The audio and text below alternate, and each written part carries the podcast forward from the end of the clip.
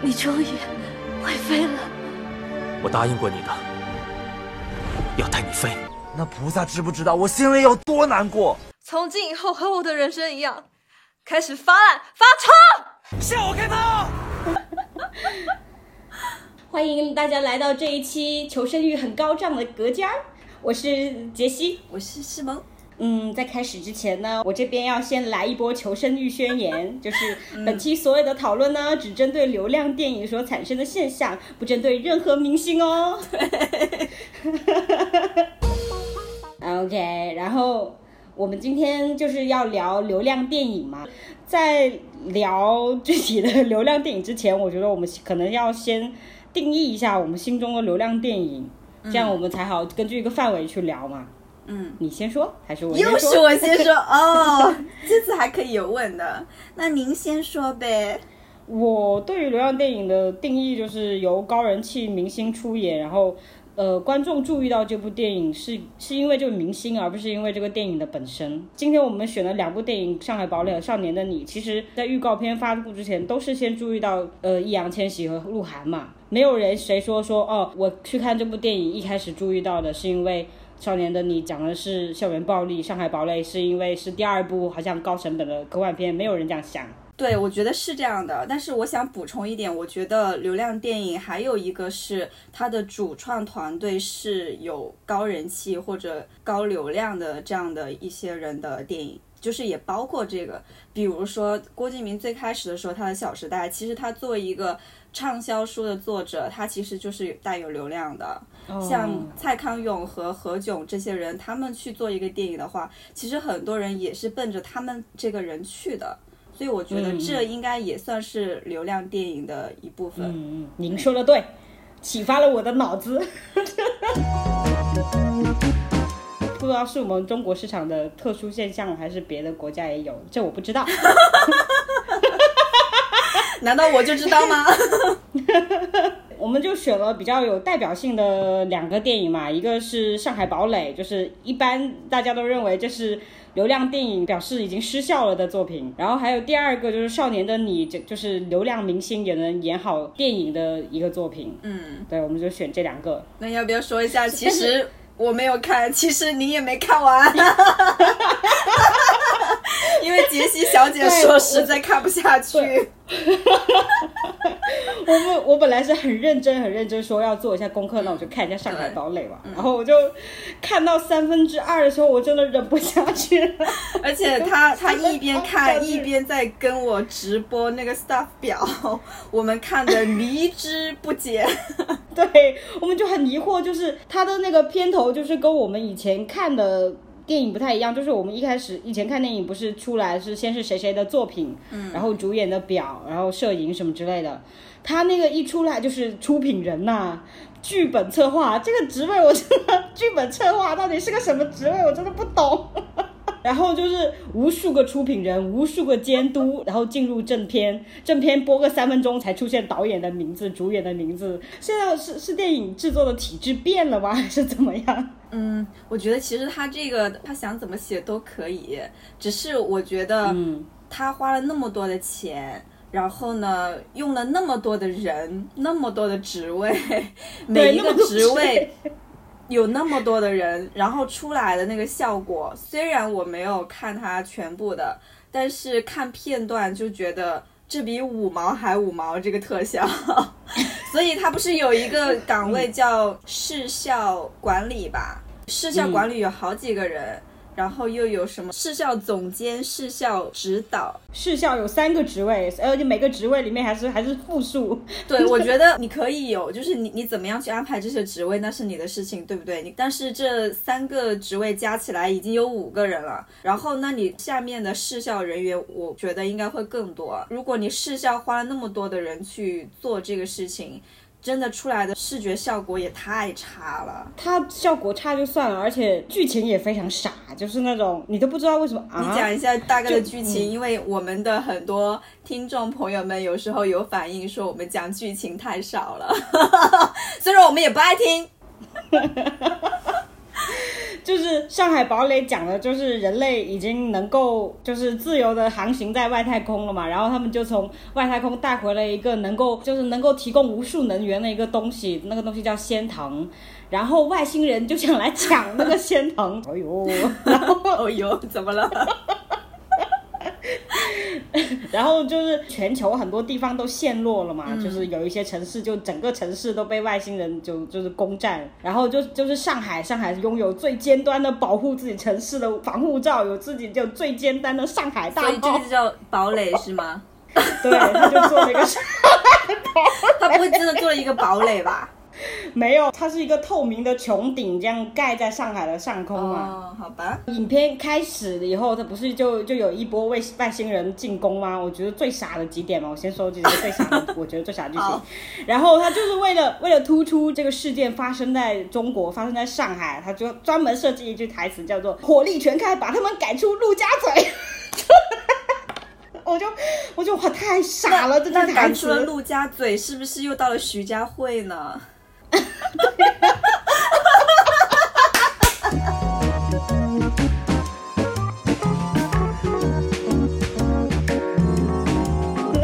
好好，继续继续。第一个，第二个呢？第二个就是，呃，鹿晗不是到最后他们能量不够支撑了嘛？就是要么你就把那个穹顶关掉，打开上海大炮，要么就一直开着穹顶，就是那个保护罩。然后他们就决定把那个保护罩关掉，然后去开那个大炮嘛。那个外星人就冲去指挥部，想去阻止他们开大炮。然后就是那个剪辑真的很奇怪，就大家一直在那个飞机咻咻咻咻咻咻咻飞飞飞飞嘛。然后那个外星人就冲到那个指挥部了，那个最大的那个司令，你知道那种剪辑手法吧？就是一到那人，他那个炸弹要飞到那里，要炸掉那个司令，然后这个时候整个那个背景音乐全部关掉，就无声胜有声是吗？对，就就没有声音。那个司令就好像满脸满怀着希望的对着窗外说：“孩子们，就靠你们了。”你说傻不傻？我听你描述，我觉得很好笑。没有权利评论。而且他剪的也不好，所以就感觉就是本来这句台词就够傻了，然后因为节奏失调，然后就感觉这一整个场面都是傻子。来伪装掉下的眼泪，点点头，承认自己会怕黑。我只求能借一点的时间来陪，你却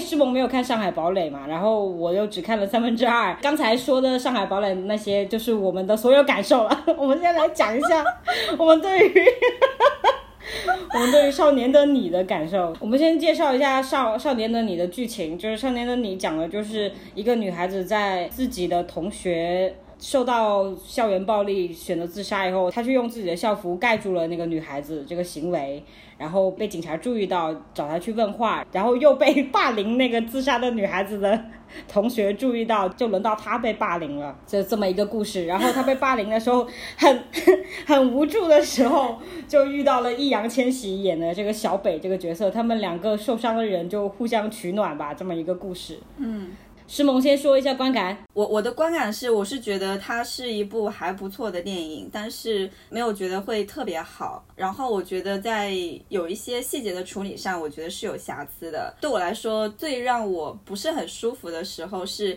他第一次遇见那个易烊千玺的时候，易烊千玺不是被好几个人围攻，就是打他嘛。然后呢，周冬雨这个角色就是路过那个地方，然后他要报警，然后就被那几个那个叫什么流氓，然后就嗯抓过来了。然后我不舒服的地方在哪里呢？就是那几个流氓讲的话很刻意的，让我觉得是有一种、嗯这是流氓讲话吗？这好像是一个好学生要扮演流氓的感觉。包呢？给我包呢？对我这一幕的我的印象，我真的特别深。我觉得校园霸凌就是这样的事情，是可能真的是在每个人的学生时代都经历过。我是真正的经历过校园霸凌的，我也看过别人霸凌我同学的场景，所以我真的觉得电影里面的那个地方，我觉得是不是因为导演是香港的嘛？他对于大陆的这个环境，或者是对于大陆的人的这种性格不是特别的了解。反正我就觉得那一幕这几个流氓说话的方式让我特别跳戏，特别奇怪。对，本来是一个打人的一个场景，一个会让人觉得揪心的一个场景，让我很想笑。我就一直在笑，什么？嗯，这是流氓吗？就是我我也是想说，他其实有很多地方就是细节没有注意到，比如说重庆。重庆这个地方其实不是一个外来人口很多的城市，它又是在写一帮呃小混混和高中生的故事，所以我觉得这些人里面应该大多数都是重庆本地人。嗯，但是我在电影里面听到了五种口音，啊，比如说，对这个我没注意。就是三个霸凌别人的女孩里面，一个是讲普通话，就是讲的有点做作的普通话，就是主霸凌的那个人。有一个听不出口音，有一个是东东北口音，嗯，然后偶尔还能听到一两句带有重庆口音的普通话。然后易烊千玺和周冬雨很明显是北方口音，嗯，对。然后我就觉得，就有时候听他们就是各种各种口音交织，你知道吗？然后我就就觉得很奇怪，就有时候我就嗯，怎么又换一种口音？对，所以我觉得这个电影的细节处理真的是不到位的。然后对他获得了很多很多的奖项，然后我就会觉得很疑惑。嗯，它好的地方当然也很好，比如说就是那种主观的被霸凌以后的那种氛围，那种、嗯那种心理心理的拍摄，我觉得那那里拍的很好，但是其他的就、就没那么好。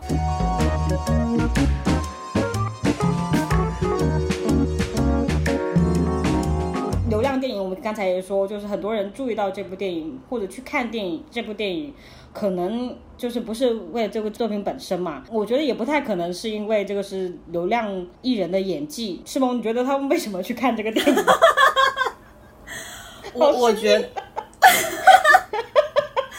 我我不知道。我首先声明一下，我没有去电影院看这部电影，因为过度的炒作真的会让我对一些作品会特别反感。然后呢，当时是好像炒的最严重的就是说它是一个校园霸凌的这样的一个题材，因为以前好像就是没有一些作品来讲这个题材。我觉得是有的，只是大家没有关注而已。然后呢，还有就是我觉得现在才来关注这个校园霸凌题材，然后就大家疯了一样的去讲这个事情，我会觉得好可悲。就是我要怎么表示我那种感受，就是它都已经存在这么多年了，好像这部电影出来以后，这个现象才存在一样对。对对对对，难道你平时生活当中你没有去注意这个事情吗？反正我当时就觉得，对于他们炒作是霸凌这个题材的新鲜感，我是非常不舒服的。还有一个是有有一句台词，可能很多人也是因为那句台词吧，就是说你保护世界，我保护你。嗯，我不知道大家的感受，我的感受就是这是干什么？就是怎么那么矫情？对，但是当时这一句台词，我记得就是在我的朋友圈，然后微博上都是非常非常多的人在在刷这个台词嘛。然后我也不知道大家心里面是在想什么，是需要被保护呢，还是大家都想要保护这个世界？嗯，我看的时候看到最后那个沈后市那个重场戏那里嘛，那应该算是戏份很重，然后嗯应该是很有张力的情景，但是因为两个演员，我感觉没有演出来，所以我一直一直觉得、嗯这个地方是不是有一点 那种感觉？嗯。大家会去看这个电影？你还没说呢，你觉得呢？你是说少年的你吗？嗯，对呀、不然讲上海堡垒吗？我还是还是说以前的那么多流量电影？就是这个，因为你刚刚问了我嘛。我觉得第一是易烊千玺在流量里面的口碑是很好的，对，而且他也的确 的确越长越帅，这是没有毋庸置疑的。而且里面也有周冬雨啊，很多人也会为了周冬雨去看看电影。我觉得虽然周冬雨也不算纯演员，我认真的，我觉得她也有点流量的 流量的感觉。其实我我觉得她的演技就是不差，我只能这么形容。其实我真的觉得她演的那些作品看起来都有点像同一个作品。同一个人，对我也觉得。自从那个宁浩的新欢度放以后，我就觉得他演什么都像那里面的那个角色。嗯，他都是演那种比较大大咧咧的小妞角色。非要等你回来，非要等你出现，才敢坐下来，才敢坐下来。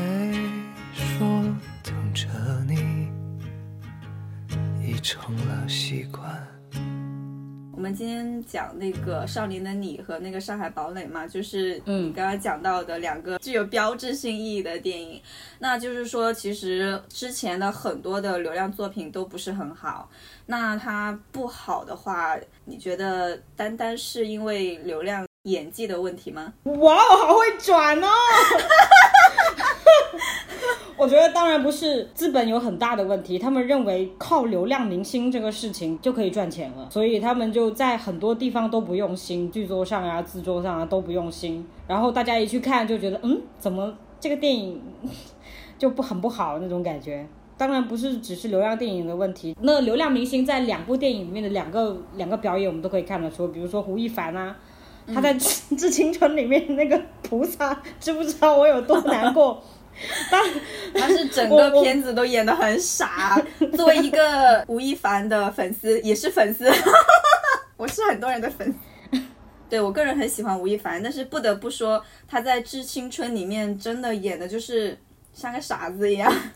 对，他在那里面那么像个傻子，但是你在你看他在《老炮》里面演的时候，对对对对对你会觉得是嗯，他是符合这个角色，我不会出戏的，我觉得 OK 的，而且会跟他平时那个本人就是会区别很大。嗯，然后我觉得像《致青春》啊，或者是《下有乔木，仰望天堂》，反正就是在那些作品里面，就是感觉吴亦凡然后换了一个剧里面的衣服在那里。嗯，就是 那几部剧我都分不清楚哪个是哪个。对不起，吴亦凡，我还是很喜欢你的。从此以后再也找不到那心动，你已刻骨铭心在我心中。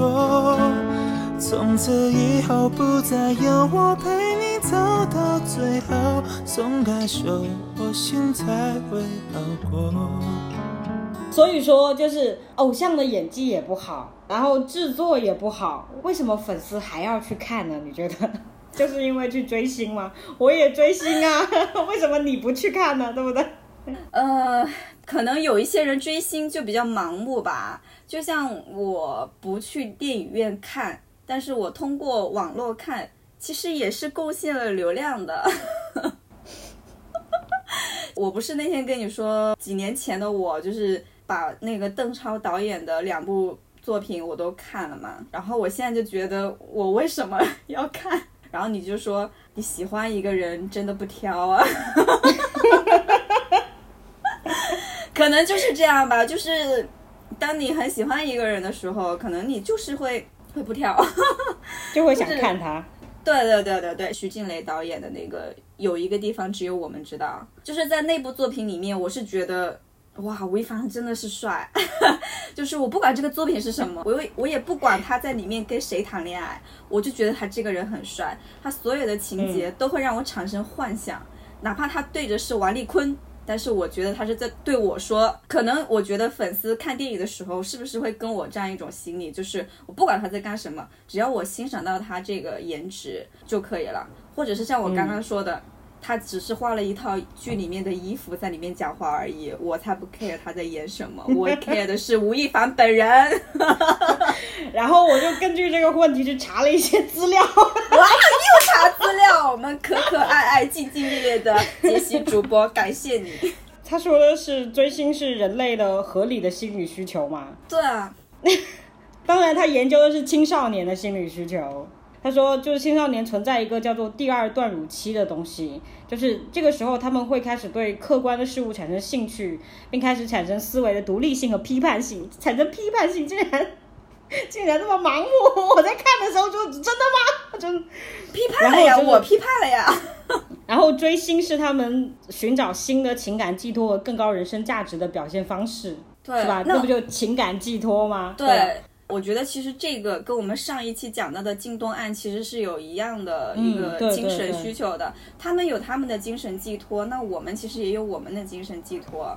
偶像带给我就是在精神上真的会支撑你活下去的那个时刻，我是真的经历过。我那个时候就是感情真的是受伤，受伤的非常严重。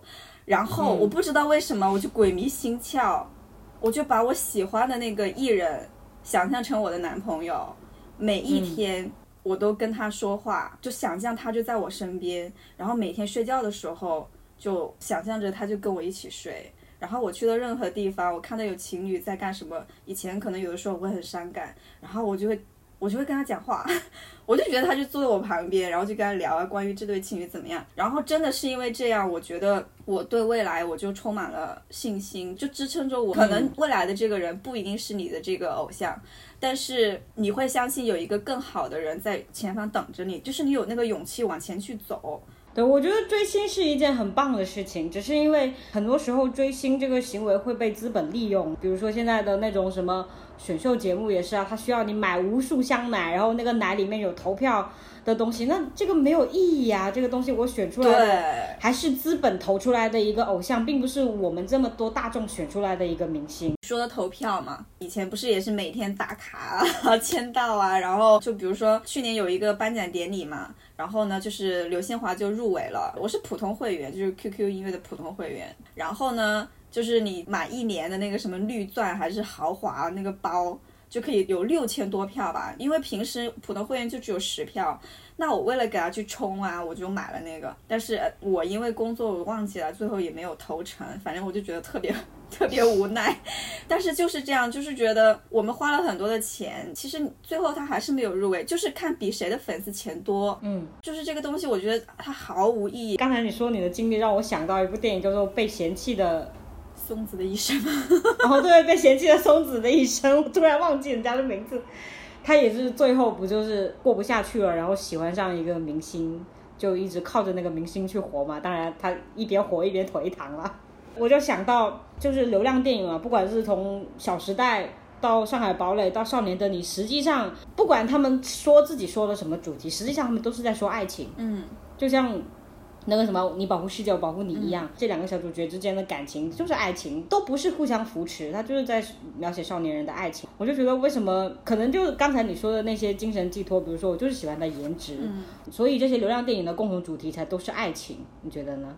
呃，我我觉得可能是因为爱情是一个每一个人都会喜欢的主题吧，就是我们平时生活当中每个人都希望谈恋爱一样的。然后呢，它是一个好的题材，也比较容易去拍的一个一个东西。就比如说你去关注校园暴力啊，或者是一些老年人啊，可能你还是需要去做调查的。但是我觉得讲爱情就是你要调查什么？你只要有生活感受就好了，是吧？对，我就觉得 可能这个东西太简单了，太太容易了。因为从《少年的你》以后，好像我也不知道有没有更好的流量的作品出现。那就是看以前的这些流量作品，真的就是要图这个钱来的有多快，所以我不管。但是有时候觉得就是每个人都把把关吧，就是毕竟像演员哈，他是直接就是面对观众的，也有很大的号召力。对，那是不是你在选作品的时候，你也稍微的要求一下自己，然后要求一下对方？就是说，如果是一个粗制滥造的电影，那我就不演。我觉得是不是可以这么去做？那时候我其实有看到一篇报道，就是不是说哪个小鲜肉拿了几千万，哪个小鲜肉拿几万演什么戏吗？就是这这种这种价格，经纪公司是没有办法拒绝的嘛。那时候不是传出说小鲜肉尬戏啊，什么呃都不背台词啊。实际上那个经纪人就只采访了一个经纪人，那个经纪人说他们其实是拒绝了，因为时间排不上。他们就说那我给你多少多少钱，你来不来？那这么多钱我当然赚啊。而且要求低到说你只要来就可以了，就是资本用钱去带动这个东西，就是经纪公司又放不下这笔钱。有钱能使鬼推磨，大概就是这样吧。对啊。可是我们现在也看到一个现象，就是现在流量作品《上海堡垒》以后，其实都不卖座了。嗯，你觉得为什么呢？因为我觉得就是大部分的观众，我觉得他们还是有审美的。而且就像我啊，你我作为一个热情的粉丝，你第一部作品很烂，我可以接受，但是我也接受不了，就是说你一而再再而三的给一部烂片给我，我也会审美疲劳的。而且现在的流量 小鲜肉层出不穷，就太多了。对，就是现在不是墙头粉特别多嘛？说实话，我自己也会在很多人摇摆啊。然后呢，作为同一个流量的艺人，我觉得他们的粉丝也是会年龄会逐渐增长的嘛。嗯，那你逐渐增长以后，你的辨别能力，我觉得就会越来越强，那可能就不会那么去买账了。嗯，就是 我又去查资料了。哎呀，以后我们要要开一个杰西科普时间。就是就是我在查资料的时候，那我们刚才也说到嘛，就是流量的那个电影类型是高度重复的，吴亦凡的演了好几部，你都以为他是同一部，就因为太像了。然后这个现象其实是有一个专业术语的，你没有想到啊？叫什么呢？我好好奇呀！啊，你不要这它叫剥削电影，exploitation film。剥削电影，剥削电影，为什么叫这个词？意思就是当一部卖座的电影出现的时候，其他市市场就会照葫芦画瓢一样去做一个同样类型的电影，直到把这个电影的所有接受度做满，剥削完这整个电影的剥削，呃，叫什么？这个电影的，就是把这个类型的价值榨干。对对对，就是哇哦。就是榨干这个电影类型的价值，而且这个不是国内的，不是国内一个现象，这个是这个术语是在美国，美国八九十年代的时候出现的。那个时候就是，比如说动作片出现的话，就是好莱坞那边就拍一年里面有几百部动作片这样。我觉得好莱坞也是有有有那一点的，其实他更多的都是在想着怎么商业、怎么赚钱嘛。对啊。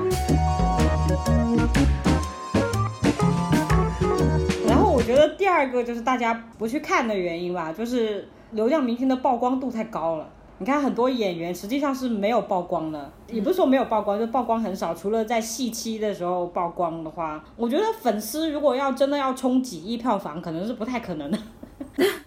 每天我打开电脑，我都看到流量明星了，然后我还看电影，我要去看他，我真的不愿意去看，而且演又演自己。我我个人去关注我喜欢的那些艺人哈，我其实不太会去看他们演的作品，因为可能就是我知道他们演的不好，我更多的如果他们是歌手，我可能就是看他们的 MV 会更舒服一点点。我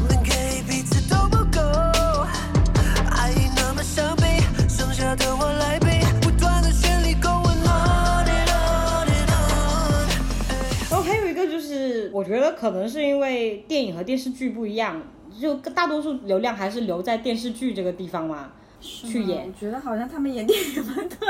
我觉得是我们电影，我们这市场特殊，因为市场钱太多了。但是电影和电视剧还是有区别，就是比如说电影是有门槛的嘛，就也不是说欣赏门槛，是你要花钱坐到电影院里面那个门槛。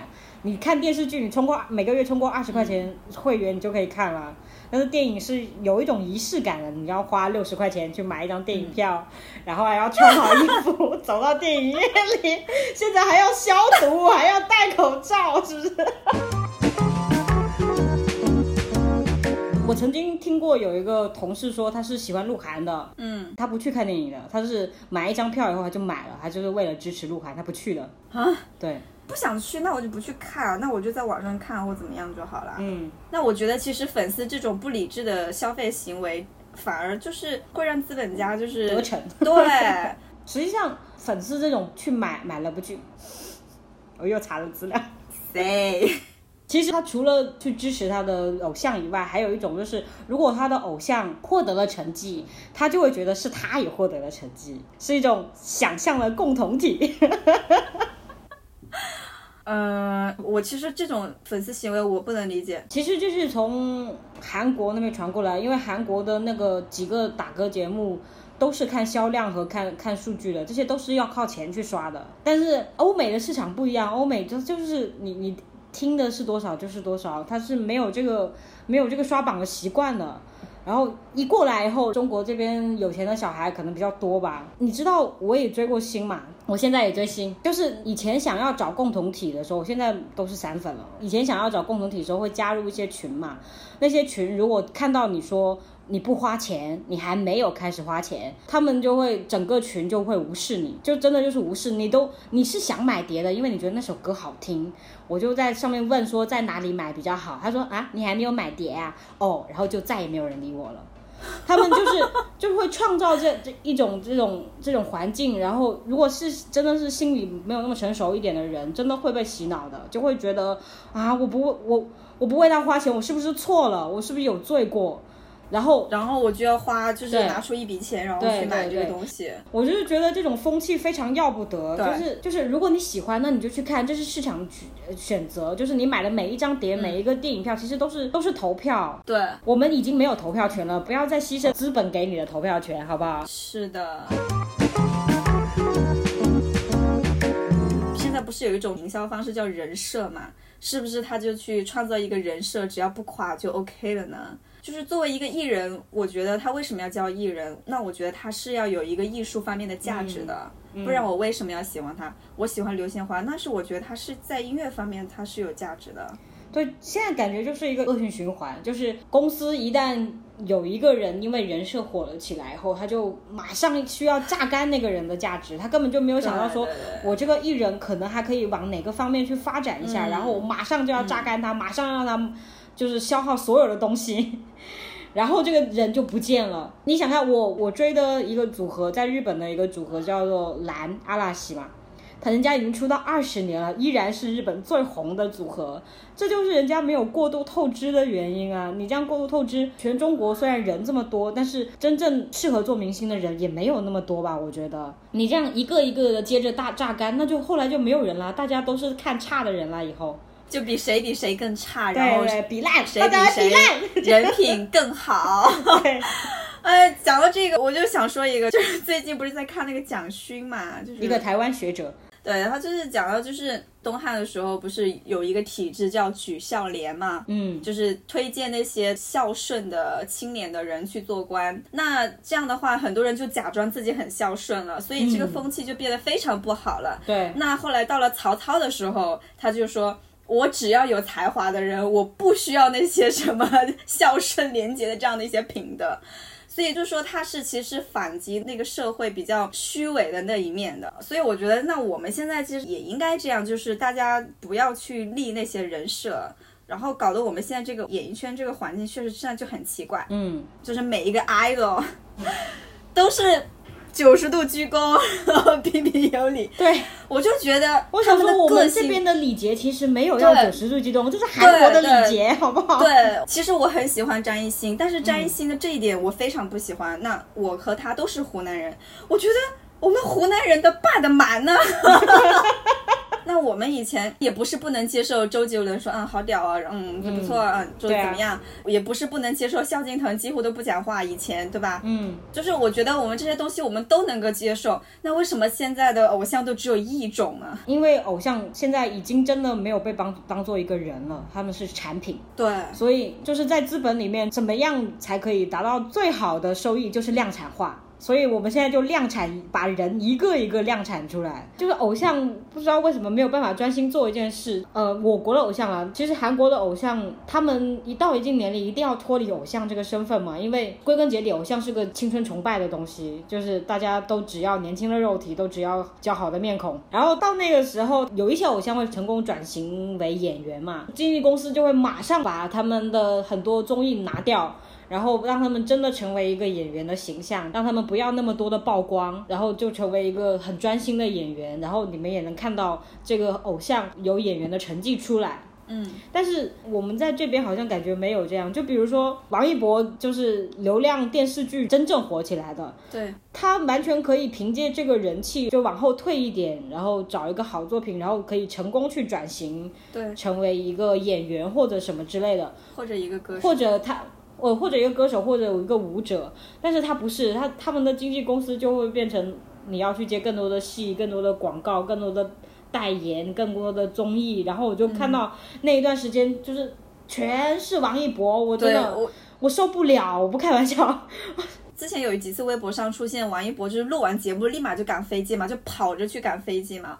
我就觉得，就是一个人，他真的都是一个人呐、对啊，就是每个人一天都只有二十四小时，为什么让他做那么多的事情？他撑不撑得住？他的嗯节目就突然之间变得好多，而且他的代言真的超多的。对，就是我觉得他的出现频率已经造成一种精神污染了，你知道吗？那种我已经觉得怎么又是他那种感觉。不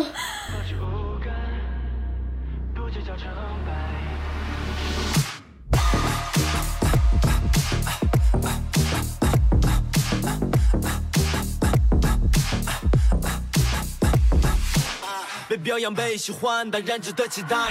得到很多以后，你说不爱就离开，别做任别人操控情绪的木偶。对负面评价保持无感，不理不。刚才我们说了这么多偶像中的一些现象，然后就是这些偶像的现象，就是会反过来会怎么影响这个电影的市场呢？你觉得呢？我觉得在它一开始爆发的时候，它是会让大众对电影失去一个判断嘛。资本家他们可能也会觉得我们这样能赚钱就好了，就是这个电影是被大众认可的，是被大众去接受的，所以可以这么去做。但是反过来，就是那些创作者，比如说。影视创作者看到那样的作品能够挣钱或者是什么，我觉得从专业的角度来上，我觉得是会像受到侮辱一样。对吧？就比如说，我看到一个很烂的作品的时候，我真的会觉得自己受到了侮辱。特别是他还卖了几亿、十几亿的时候，你真的觉得很绝望。我到底在这个行业要干什么呢？对，然后其实这些东西都是相互作用的嘛。那那些电影火了，其实更多的投资方就会去找那样的，因为来钱快嘛。作为投资者，他要的不就是钱嘛？那是不是那些真正用心用一年、两年、三年去打磨一个作品的这样的人，这样的作品？就没有人来投资呢？那可能有一些人就就离开这个行业了，嗯，甚至比如说大象席地而坐的导演，可能就会有这样的悲剧发生。我觉得真的就会造成很多这个市场特别特别的一个混乱。大象席地而坐的导演是自杀了，对对对，这部电影以后，对对。但是我想说的就是什么呢？我觉得物极一定是会必反的，总有一天，我觉得这个东西它是会失去价值的。就像现在从上海堡垒开始，我觉得它已经慢慢在失去它的价值了。对，这个其实还会让创作者会当也会偷懒，就是像上海堡垒不是票房不好嘛？其实票房也蛮好的，也几亿，只是跟它的投资来说，就是填不上投资的坑。嗯。然后那个导演就发表了一番言论，大概的意思就是他后悔选了鹿晗。啊，我就觉得他就是就是在偷懒，你就是觉得，我觉得从各方面来讲都不好，就是都不是鹿晗的锅，对，就是首先是你选他是你自愿选择他的，对不对？嗯。而且我告诉你，他去上《向往的生活》的时候，他还说他很欣赏鹿晗，就是说几年前就看到他看到鹿晗了，然后他就一直想跟鹿晗合作。他宣传的时候是这么说的，然后最后说他后来选了鹿晗。大家都是有合同的，是大家你情我愿的这样的一个合作关系，对不对？还有我们刚刚讲到这个作品不好，真的是一个演员能担当得起的吗？对呀。我们刚刚就说过，那吴亦凡在不同的电影里面表现的不一样，张艺兴在他的一出好戏和老九门表现的也不一样。在老九门，别人就说他就像一个雕塑，对，但是真的是雕塑，我没看了，但是我看到粉丝就是有这么讲，就是说说他进步了嘛，在一出好戏里面，对，人是会进步的。还有就是是不是导演很重要？吴亦凡的那个有一个地方只有我们知道是先于致青春的。所以我觉得是不是导演的的问题？那你都不去思考自己的问题吗？还有一个就是合作完了，你现在什么过河拆桥吗？我觉得你人品有问题。对啊，真的觉得人品有问题，是我我再也不会跟你合作了。对我听到就是那个导演说后悔选了鹿晗的时候，我也是，我就我我就惊了。我说你这你这个预告片，我看你这个预告片，我就绝对不会走进电影院。你竟然敢怪我？我就去找那个台词那一小段。就不行，对，就是你这个电影全程没有一个地方配音对上演员的口型，难道怪演员？我才不信。对，然后我我我要告诉我自己啊，这是一个翻译片，我要这样来看吗？舒淇都对不上口型，难道我们去骂舒淇吗？我觉得舒淇不是个这么不敬业的舒淇这么多作品摆在那里呢。对呀。而且他到底有没有反思，就是他自己的问题，就是作为一个导演，他有没有去跟编剧去打磨这个剧本，有没有去跟他的创作人员在每一个环节上去考究、去打磨这些东西，我们要做到什么样的一个效果？而且你可以看不同的导演，就是就算是有实力的演员，去到不好的导演那里演员，你演戏的时候，你会觉得，嗯，为什么演的这么差？对啊。